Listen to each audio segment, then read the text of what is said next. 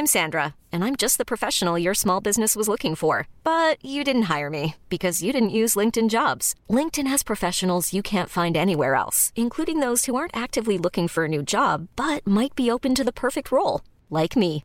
In a given month, over 70% of LinkedIn users don't visit other leading job sites. So if you're not looking on LinkedIn, you'll miss out on great candidates like Sandra. Start hiring professionals like a professional. Post your free job on linkedin.com/achieve today.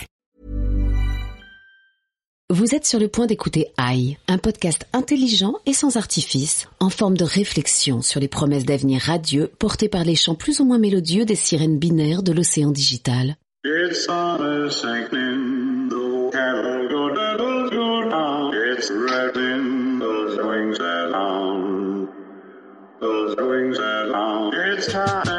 Bonjour, je suis Vincent Malone et si vous m'entendez, c'est que vous avez l'intelligence d'écouter AI, le podcast qui ne fait pas mal, mais analyse en douceur les conséquences plus ou moins positives de l'évolution de l'intelligence artificielle sur nos quotidiens. Avec autour de la table Sébastien Oudus, stratège du digital. Bonjour Vincent. Félix Barès, journaliste, enquêteur, historien et heureux papa de deux petits garçons. Bonjour. David Julien Ramil, journaliste euh, tech chez ADN. Bonjour. Ainsi qu'une invitée prestigieuse Bonjour. que je vous présenterai un peu plus tard. Dans ce programme, ça fait comme une forme de suspense. Le sujet du jour étant Intelligence européenne ou Europe artificielle En gros, ce podcast vous donnera des informations sur la consultation européenne sur les enjeux éthiques relatifs à l'intelligence artificielle. Mais tout d'abord, une annonce officielle du ministère des Armées numériques. Aujourd'hui, vous avez le pouvoir de changer votre vie grâce à l'Alliance. Oh là là, je ne sais pas où sont mes datas. Allons, elles sont forcément quelque part. Tu nous aides à les chercher Tous les jours, ces données que vous perdez avec légèreté sont exploitées par de grandes puissances qui s'en servent pour monter des armées. Ces données vous appartiennent et elles ont un prix. Vous ne voulez pas les donner à n'importe qui. Et pas à n'importe quel pays. Surtout pour qu'il en fasse n'importe quoi. L'Alliance, ce sont des hommes et des femmes formés au data et au combat, prêts à se battre pour vous et pour l'Europe. Parce qu'on n'est pas des Américains, hein. Et encore moins des Chinois. Et nous pouvons tous agir. Je veux me rendre utile. Dites-moi juste ce que je dois faire. C'est simple. Rejoignez la résistance européenne pour le futur de vos data. Rejoignez l'Alliance. Voulez-vous en savoir plus? Alors, Sébastien, est-ce que ce que nous venons d'entendre est crédible? Alors, en fait, il y a deux sujets dans cette euh, pub magnifique, comme d'habitude. Il y a d'abord la préoccupation que les gens peuvent avoir vis-à-vis de la propriété de leurs data. Et on sait, à travers diverses études, qu'il y a une crainte montante sur l'utilisation qui peut être faite des données que je laisse partout sur Internet par des sociétés privées. Ça, c'est la première chose. Et la deuxième chose que raconte cette publicité, c'est euh, l'exploitation euh, différente qui peut être faite des data, que ce soit en Europe, en Chine ou ailleurs. On sait qu'en Europe, il y a eu en mai 2018 la promulgation du RGPD, donc le Règlement général de protection des données, qui a créé un précédent juridique qui est en train peut-être d'être adopté par certains autres pays et qui a créé surtout une différence d'utilisation des data et d'internet en fonction des géographies. Donc on est en train d'assister aujourd'hui et on parle beaucoup justement de souveraineté numérique à différentes approches du web, qu'elles soient en Chine, qu'elles soient aux US ou qu'elles soient euh, en Europe. Et ça rejoint un peu le sujet d'aujourd'hui centré autour de la consultation européenne sur les enjeux éthiques relatifs à l'intelligence artificielle. Cette consultation qui était publique, elle vient de se terminer et elle réunissait un groupe euh, d'experts qui devait produire des lignes directrices sur le traitement des data et leur éthique en Europe. Et parmi ces experts, il y avait, je crois, notre invité d'aujourd'hui. Avant d'aller plus loin, il faut donc que je vous présente notre invité d'honneur. Vous êtes prêts? Oui, oui, on est prêt. On est très très très prêt. Professeur à la School of Computer Software à Tianjin, expert data mining, social network analysis, big data and recommender systems, consultante et project director in a wide variety of CRM applications, spécialiste de la Chine et des enjeux de l'IA au niveau européen avec 40 ans d'expérience à le Conseil de la Commission européenne pour réfléchir à la place de l'UE dans le domaine de l'IA. C'est, c'est, c'est... Françoise Soulier-Fogelman. C'est bien celle-là. Mais je ne suis plus professeur à l'université Tianjin en Chine que j'ai quitté depuis le mois de mai. Un commentaire sur ce qui précède, Françoise. C'est très bizarre en fait. Tout le monde laisse toutes ses données sans aucun souci.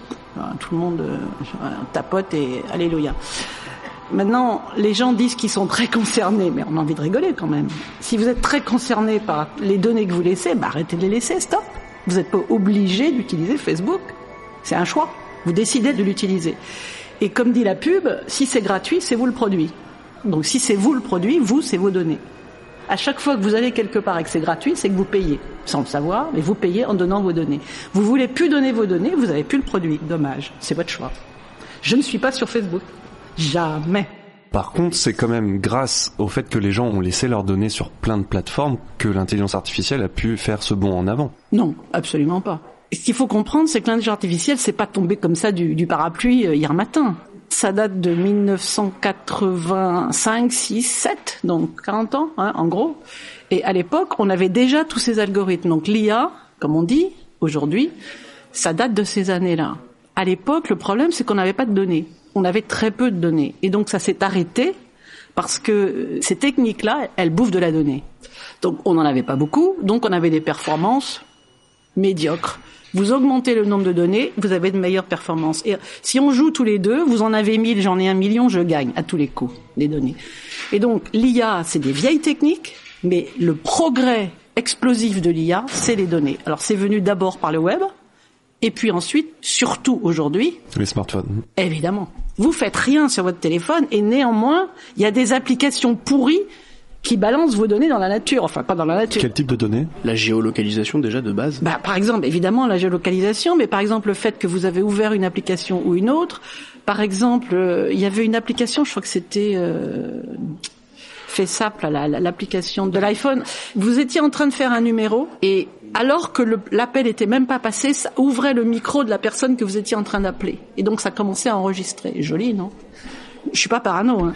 Il y a toujours une question de euh, quel est le deal que je veux avoir? Est-ce que ça me rend service? Et est-ce que je suis prêt à. C'est là-dedans qu'il faut arriver. C'est il faut que les gens comprennent que quand ils vont sur une appli comme ça, alors le deal c'est ça. Tu me donnes tes données, t'as le service mais pas s'imaginer dans la naïveté la plus totale que tout est gratuit, la vie est belle, open bar, non. Mais alors, pour revenir aux, données, à l'intelligence artificielle, on est d'accord que l'accélération de la recherche sur l'intelligence artificielle se fait grâce à toutes ces données à toutes les nouvelles données, puisque vous disiez qu'à l'époque on n'en avait pas assez. Aujourd'hui, on en a beaucoup. Pas de la recherche, je dirais. La recherche, c'est l'algorithme. Elle est dans le raffinement d'un algorithme plus malin, plus astucieux, plus blablabla. Tout ce que vous voudrez. La recherche, quoi. Gros papier, publication, enfin le bonheur, quoi. Bon, ça, ça, c'est la recherche. Maintenant, la recherche en IA, le travail sur les algorithmes, en gros, ça a pas, ça a changé un peu, mais enfin, c'est des epsilon. Par contre, ce qui a explosé, c'est les datas, et c'est ça qui a non pas accéléré la recherche, mais accéléré les applications. Maintenant, il y a des applications partout parce qu'il y a des données partout. C'est ça le, gros changement. Mmh. Entre 90 et 2012, il y avait peut-être une centaine, 200, 300 chercheurs, soyons fous, dans le monde entier. Maintenant, dans ma petite fac où j'étais à Tianjin, où je ne suis plus, il y avait 300 chercheurs dans cette petite fac-là. Et il y a des milliers de facs comme ça en Chine. Donc il y a des dizaines de milliers de chercheurs dans le monde qui tout d'un coup se sont mis sur ces sujets-là. Les algorithmes vont changer là. Vous avez donc enseigné en Chine, vous avez passé trois ans je crois là-bas. Oui. Euh, vous parliez de nos utilisations de, de ici, le fait qu'on donnait nos datas. Là-bas, quel est le rapport des gens à ça? Est-ce qu'ils sont plus prudents que nous ou est-ce que comment ça se passe? Bon, d'abord, premièrement, la Chine a décidé de développer ses applications à elle. Donc pendant trois ans en Chine, je n'ai pas utilisé Google, ni Facebook, ni euh... ni Amazon. Euh, si Amazon y était curieusement. J'ai pas pu lire le journal. Enfin bon, voilà, tout ça a été interdit. En conséquence, ils ont développé Baidu, qui est le pendant de Google. Ils ont développé WeChat, qui est le pendant de Facebook. Et les Chinois, en fait, adorent ça. Sur le téléphone, il y a tout. Il y a WeChat, c'est-à-dire Messenger, c'est-à-dire Instagram, c'est-à-dire euh, Twitter, c'est-à-dire euh, Facebook. Tout ça en une application, plus tous les moyens de poster des petits cadeaux à vos amis, les moyens de payer vos factures d'électricité, les moyens de recharger euh, votre carte banque, tout ce que vous voulez, tout est dans une application. Et le gouvernement a un tuyau direct entre WeChat et le gouvernement. Et donc, à partir de ces données, le gouvernement chinois est en train de faire ce qu'on appelle un score social. Ah, vous n'avez pas été un bon citoyen, vous. Vous ne pourrez pas prendre l'avion. Vous ne pourrez pas envoyer votre fils à l'université. Mauvaise note. Dommage pour vous. Voilà, ça c'est le score social.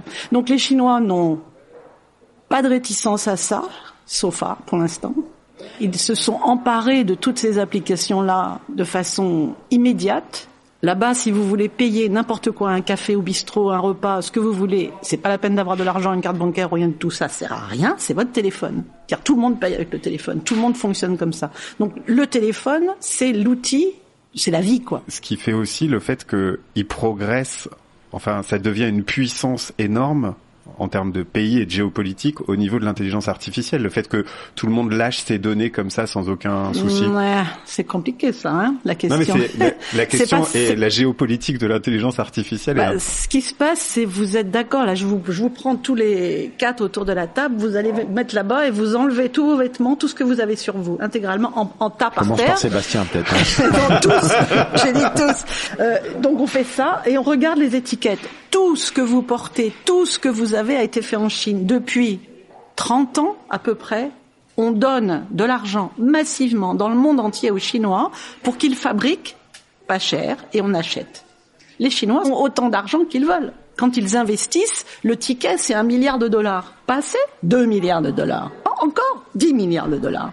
Donc un, ils ont de l'argent unlimited. Deuxièmement, quand vous êtes 60 millions de Français, vous avez 60 millions de points. D'accord? Je sais pour lui, je sais son nom, son adresse, gna, gna, enfin ce qu'il fait, quoi. Eux, ils ont 1 milliard 300 millions. Ils gagnent à tous les coups. S'ils font une application de reconnaissance de visage, par exemple, nous, en France, on a 60 millions de points. Si encore on les avait, et on les a pas, pour tout un RGPD, machin, eux, ils ont 1 milliard 300 millions. Et il n'y a pas RGPD. Banzai, ils y vont. Donc, ils ont l'argent, ils ont les données, et en plus, comme ils sont très nombreux, et qu'ils ont un amour énorme pour la connaissance, pour la science, pour apprendre, ils ont des étudiants brillantissimes. Donc quand nous, on arrive à aligner, allez, soyons fous, soyons fous, 1000 étudiants, allez, 1000, eux, ils en ont 10 000, 100 000. Alors il y a du bruit Françoise car nous sommes sur une mezzanine ouverte. Ça c'est des poubelles à mon avis, ils sortent les poubelles.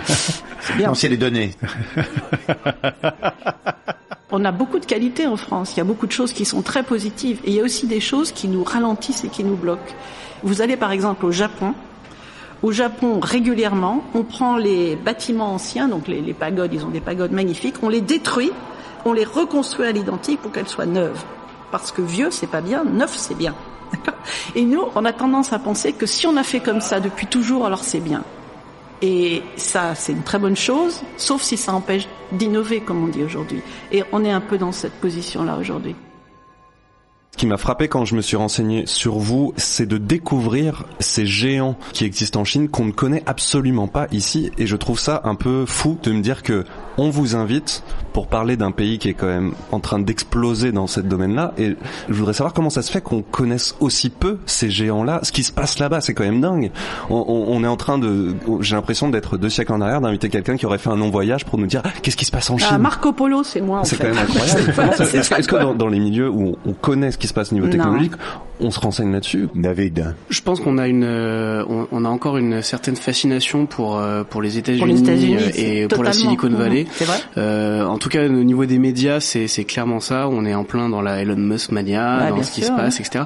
Euh, et je pense qu'il y, a- il y a aussi peut-être, euh, bah, c'est peut-être un problème culturel, mais c'est aussi peut-être un problème de, de barrière euh, de langage. Enfin, on lit un pas, on lit pas le chinois même. et on non, parle pas non le plus, chinois. très franchement. Mais alors, Baidu, n'est-ce pas, le concurrent de Google, a un truc qui s'appelle Baidu Translate, c'est nickel. Hein. Ça vous traduit tout. En tout cas, c'est pas la première fois que la Chine nous inquiète. La preuve en sont avec la séquence historique de Félix. L'histoire passionnante et terrifiante du péril jaune.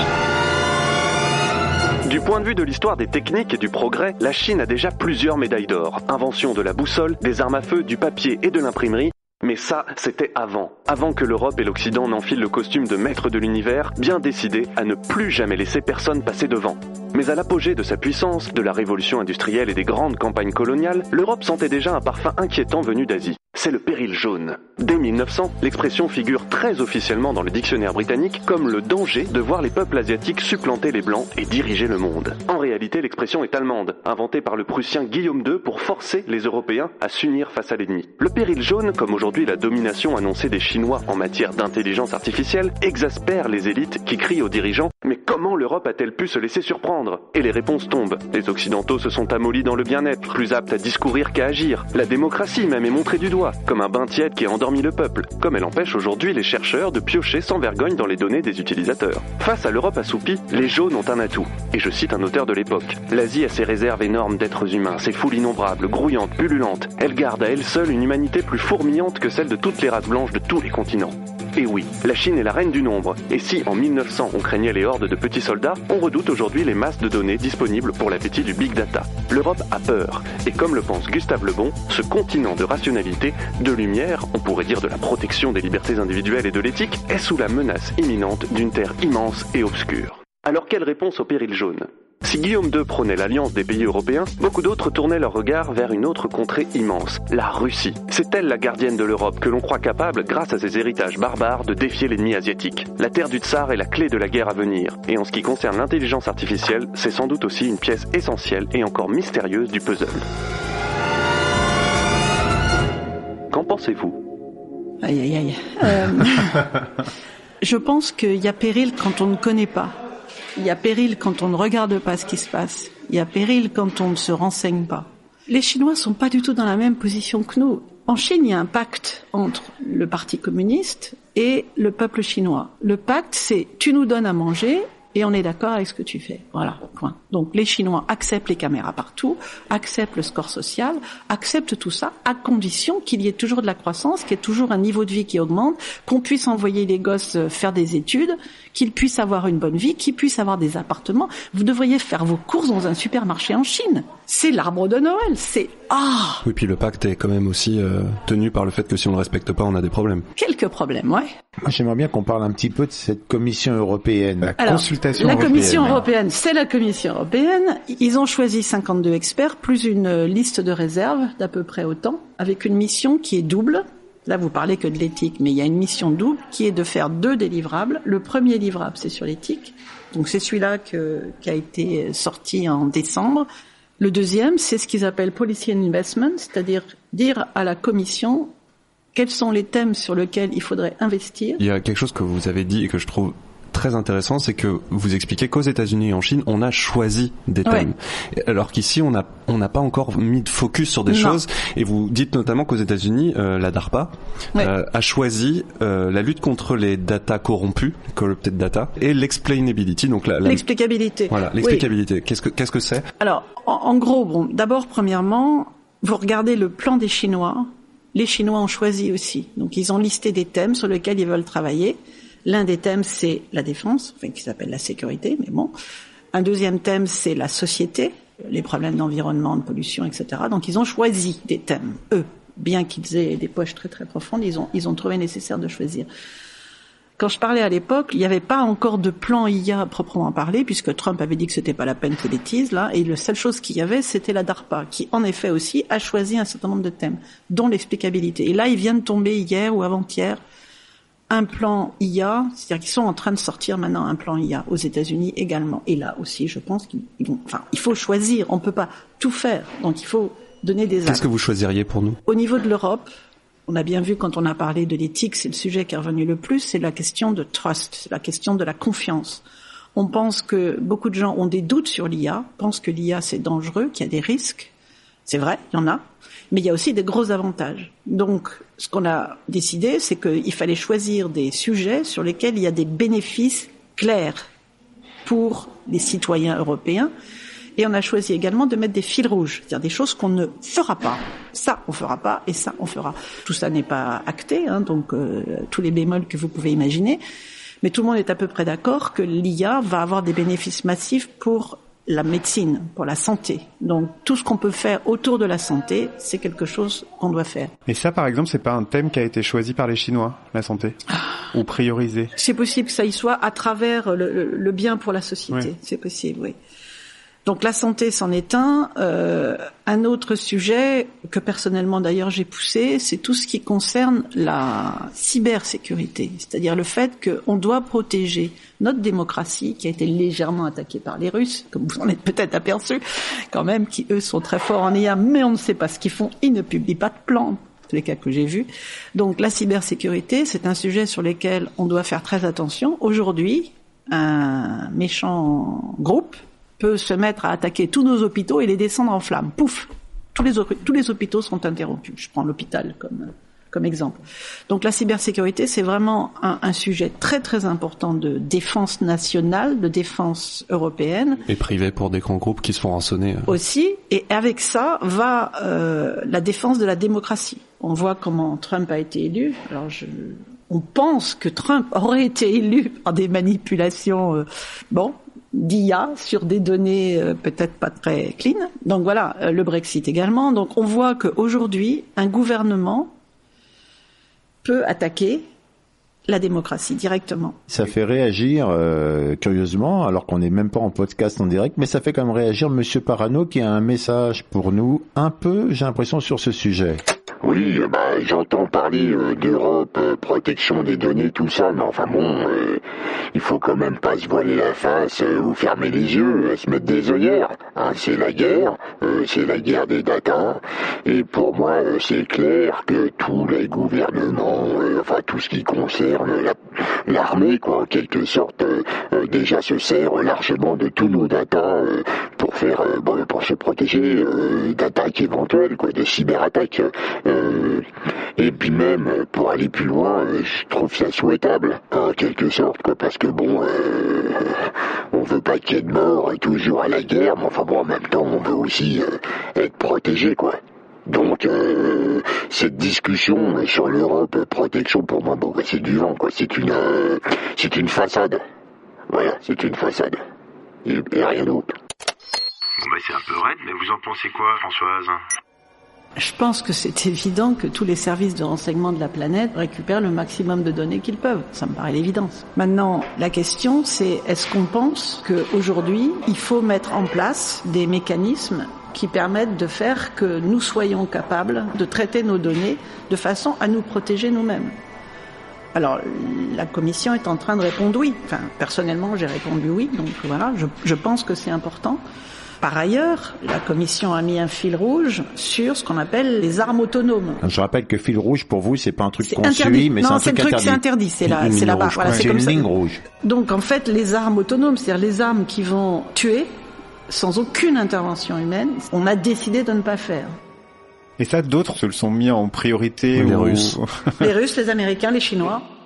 Est-ce que vous allez aussi recommander des niveaux d'investissement? Parce qu'après tout, par exemple en Chine ou aux US, au-delà du nombre de gens, de la volonté de donner ces datas pour faire travailler les algorithmes, il y a aussi une question d'investissement. On, l'a vu quand Macron avait annoncé le plan pour l'intelligence artificielle d'un milliard cinq, ce qui est ce que peut investir une petite université chinoise sur de l'intelligence artificielle. Sur un, projet, sur un projet. Sur un projet.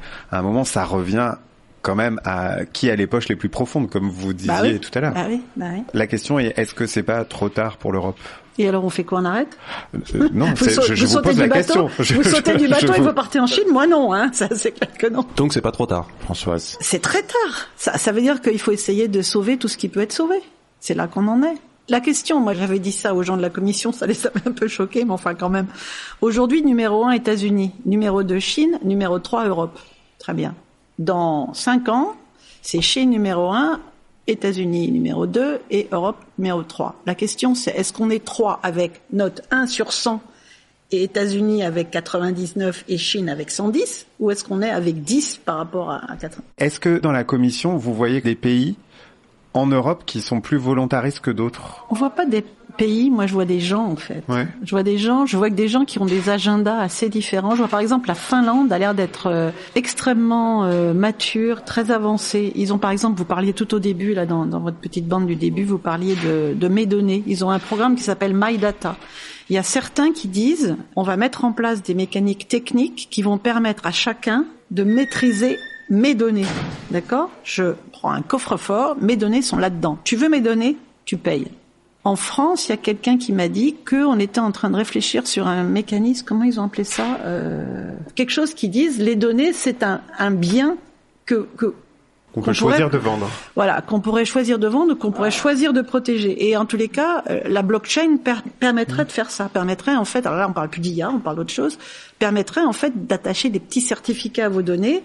Je te donne le certificat, tu peux utiliser. T'as pas de certificat, tout bas, tu peux pas. Est-ce que vous êtes favorable à l'idée qu'on, sur cette question qui a l'air d'être centrale, notamment pour les stratégies géopolitiques, qu'on étatise tout ce qui concerne l'intelligence artificielle et qu'on donne vraiment le contrôle à l'État plutôt qu'à des compagnies privées? Tout nationaliser, je crois pas qu'on puisse tout nationaliser. Par exemple, une entreprise qui dote son bâtiment de tout un tas de capteurs un peu partout pour capter toutes les données sur son bâtiment pour optimiser sa consommation électrique, c'est ces données. Qu'est-ce qu'on les donnerait? À la Commission, on essaye de pousser pour que le maximum de données soient ouvertes en open data. Donc toutes les données publiques sont en open data. Génial. Seulement les données, elles sont pas toutes au même format, elles sont pas toutes à la même granularité. On peut pas les croiser. Donc ok, elles sont publiques, so what? Donc on dit il faut rendre publiques les données, mais il faut aussi standardiser. Les formats. Par exemple, si on arrivait à faire standardiser au niveau français, ce serait génial. Au niveau européen, ce serait juste Byzance. C'est ça qu'il faut faire. Il faut faire le marché unique de la donnée, ce qui n'a rien à voir avec, avec nationaliser. Mmh. Alors derrière ça, je pense qu'il y a des choses qui doivent être nationales et il y a des choses qui restent privées et qui doivent rester privées absolument. Euh, oui, j'ai une question puisque euh, je voudrais euh, quand même profiter d'avoir une Marco Polo parmi nous.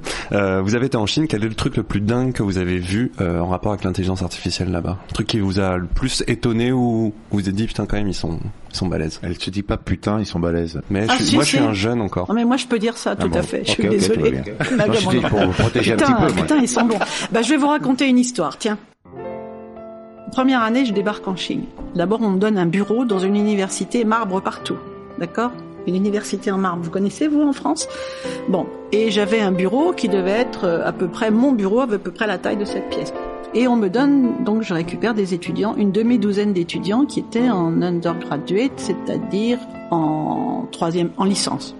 Ils étaient inscrits en licence, très bien. J'ai ces gens-là pendant un an, théoriquement, pour faire de la recherche avec moi. Et à la fin, ils font ce qu'on appelle une thèse de Bachelor of Art of BA.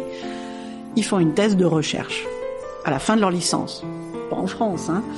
Bon, et ces étudiants-là, je me rends compte rapidement qu'ils connaissent rien, rien à rien dans ce qui m'a fallait. Ils connaissent pas le machine learning, ils connaissent évidemment pas l'IA, enfin ils connaissent rien de rien de rien. Moi, je les empare pas, je prends la Bible de maths, là, pouf, allez-y, vous lisez le premier chapitre et puis on en recose. Très bien. Bon. Deux jours après, je suis dans mon bureau et j'entends toc toc toc. Ok. Et il y a un étudiant qui rentre. Puis un deuxième. Puis là, je les avais tous en face de moi, là, bzzz, en rang. oh, je me suis dit, oh putain, ça chauffe. D'accord, là, parce que quand les étudiants français À peine font ça. je vais me faire virer. voilà, je vais me faire lyncher. Donc l'étudiant qui était rentré le premier, c'est lui qui parle, en anglais bien sûr, hein, parce que chinois moi je parle pas, et il dit Professeur, you gave us work. Je dis Yes, Professeur, who did the work? Good. Professeur, we want more work. voilà, ça, ça m'assied. Pour conclure euh, d'une façon un peu sympa, enfin vous m'avez foutu les jetons avec tout votre Mais machin. non, mais si, non, pas. mais laissez Non, non, tomber, non, vous pouvez plus rien y faire maintenant. Vous m'annoncez Non. le verdict, c'est fini, bah, bah, c'est foutu. Dites-moi vraiment en quelques mots ce qu'il faudrait qu'on fasse pour être dans la meilleure situation possible dans cinq ans, nous en Europe. Ah, Je peux vous dire ce que je fais aujourd'hui, par exemple. Dites-moi ce que vous voulez, mais que ça m'aide. Donne de l'espoir un peu. J'ai pas besoin de travailler. Avant de partir en Chine, j'avais vendu les parts de ma société, donc j'ai euh, j'ai aucun problème financier. Vous êtes blindé? Blindé. enfin, j'ai pas besoin de travailler pour vivre. Puis j'ai un mari, et après tout, faut se faire entretenir. donc, quand je suis rentrée, les copains m'ont demandé de les rejoindre dans un truc qui s'appelle le Hub France IA, qui est une association loi 1901 où je suis entièrement bénévole. Et là, l'idée, c'est d'aider des entreprises. Des entreprises qui veulent faire de l'IA et qui savent vraiment pas par quel bout ils vont prendre cette bête-là. Donc, je pense que l'IA, c'est pas seulement tous ces trucs absolument extraordinaires et fous dont on parle, c'est aussi des petites choses dans des entreprises qui leur permettent de marcher un peu mieux. Je fabrique des boulons, je dis n'importe quoi. Je fabrique des boulons et j'ai un taux de déchets de boulons de 15%. C'est énorme. Avec de l'IA, moi je vous dis que je peux réduire vos taux de déchets de boulons à 10%. J'achète. Eh ben oui.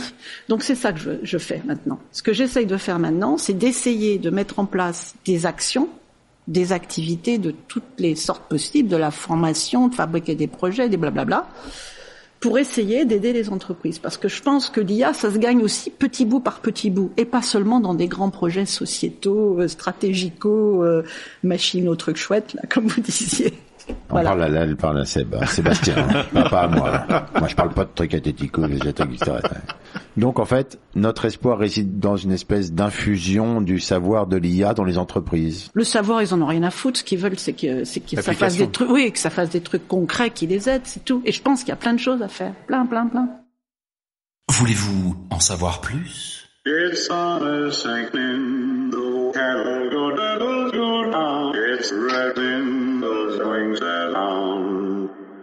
those wings. It's time, it's C'était Aïe, une émission du Poste Général en partenariat avec BETC Digital.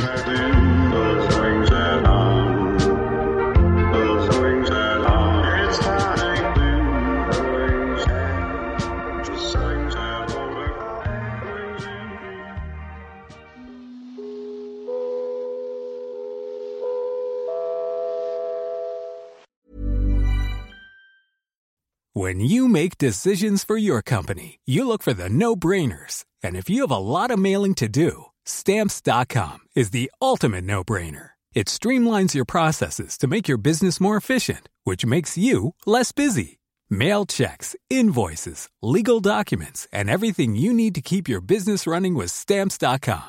Seamlessly connect with every major marketplace and shopping cart. Schedule package pickups and see your cheapest and fastest shipping options from different carriers. With rates up to 89% off USPS and UPS rates. And with the Stamps.com mobile app, you can take care of mailing and shipping wherever you are. Make the same no-brainer decision as over 1 million other businesses with Stamps.com. Sign up with code PROGRAM for a four-week trial, plus free postage and a free digital scale. No long-term commitments or contracts. That's Stamps.com. Code PROGRAM.